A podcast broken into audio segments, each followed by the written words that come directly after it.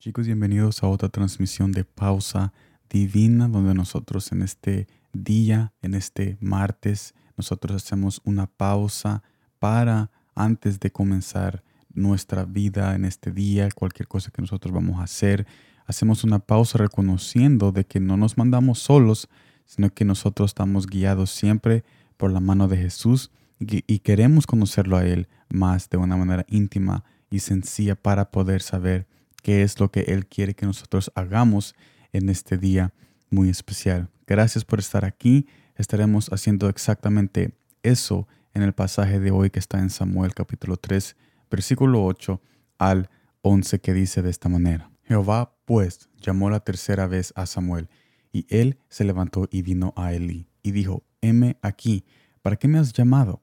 Entonces entendió Elí que Jehová llamaba al joven y dijo Elí a Samuel, Ve y acuéstate, y si te llamare, te irás. Habla Jehová, porque tu siervo oye. Así se fue Samuel y se acostó en su lugar. Y vino Jehová, Jehová y se paró. Y llamó como las otras veces, Samuel, Samuel. Entonces Samuel dijo, Habla, porque tu siervo oye. Y Jehová dijo a Samuel, He aquí haré yo una cosa en Israel, que a quien la oyere le retiñará ambos le retiñarán ambos oídos. Si notamos Elí, el personaje que le ayudó a Samuel a responder cuando Jehová lo estaba llamando, cuando le estaba diciendo cómo responder, él no dijo, me avisas y voy a interceder por ti. O sea, vemos que Elí, el personaje que le ayudó a Samuel a responder, no respondió por él, sino que lo incitó a que él respondiera, porque Elí quería que Samuel tuviera ese encuentro personal porque Jesús quería tener ese encuentro personal con Samuel y él sabía de que no era su lugar y no era de su poder para ponerse en medio de ellos o interceder y quitarle ese encuentro que Samuel necesitaba tener con Jesús. Y habiendo dicho esto, esto me lleva al primer punto.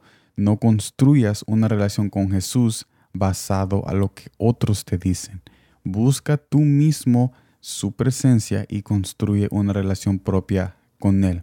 Tenemos el error de que nos llenamos de ideas de muchos y nos conformamos de eso y decimos conocemos a Dios, pero es una mentira porque nosotros hemos oído de Dios. El oír de Dios es no conocerlo porque hay una gran diferencia entre solo oír de la presencia de Dios y estar en la presencia de Dios experimentando su amor y su bondad. Segundo punto, Jesús no quiere que imitemos la personalidad de otros. Él quiere nuestro corazón tal como es, sea malo o bueno. Al tomar ese paso de fe, podemos tener un encuentro que solo tú puedes tener, porque todos hemos tenido un diferente encuentro con Jesús, aún el protagonista de este texto. Pero, ¿qué hay de tu encuentro? ¿Qué hay de tu encuentro?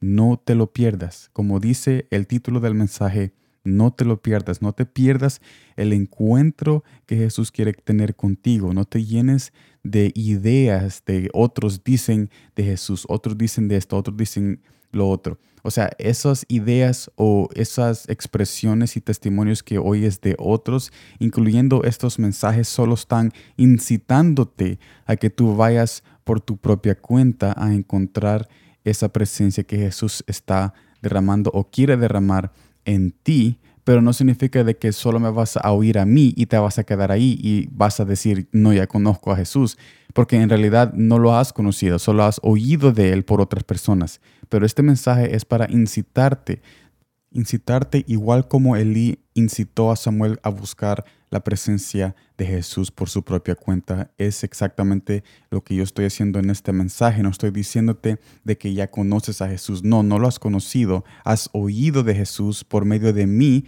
pero es tu trabajo ir a conocerlo cuando tú te acercas a Él en intimidad y en sencillez en sencillez, con oración y con la lectura de la palabra, porque todos necesitamos reconocer de que cada uno de nosotros va a tener un encuentro diferente con Jesús. Pero eso, es, eso es lo hermoso de encontrarse con Él, porque Él es único para cada persona, pero es el mismo Dios. Así que yo te invito a que no te llenes solamente de ideas y que no busques la personalidad de otro para acercarte a Dios y que no digas que como has oído a Dios y como has oído de Él, ya lo conoces porque en realidad no lo has conocido hasta que tú tengas ese encuentro personal. Así que no te pierdas el encuentro personal que Jesús tiene para tu vida en este día, porque nuevas son cada mañana sus encuentros y sus manifestaciones en tu vida si tú estás dispuesto a buscarlo y a tener un corazón abierto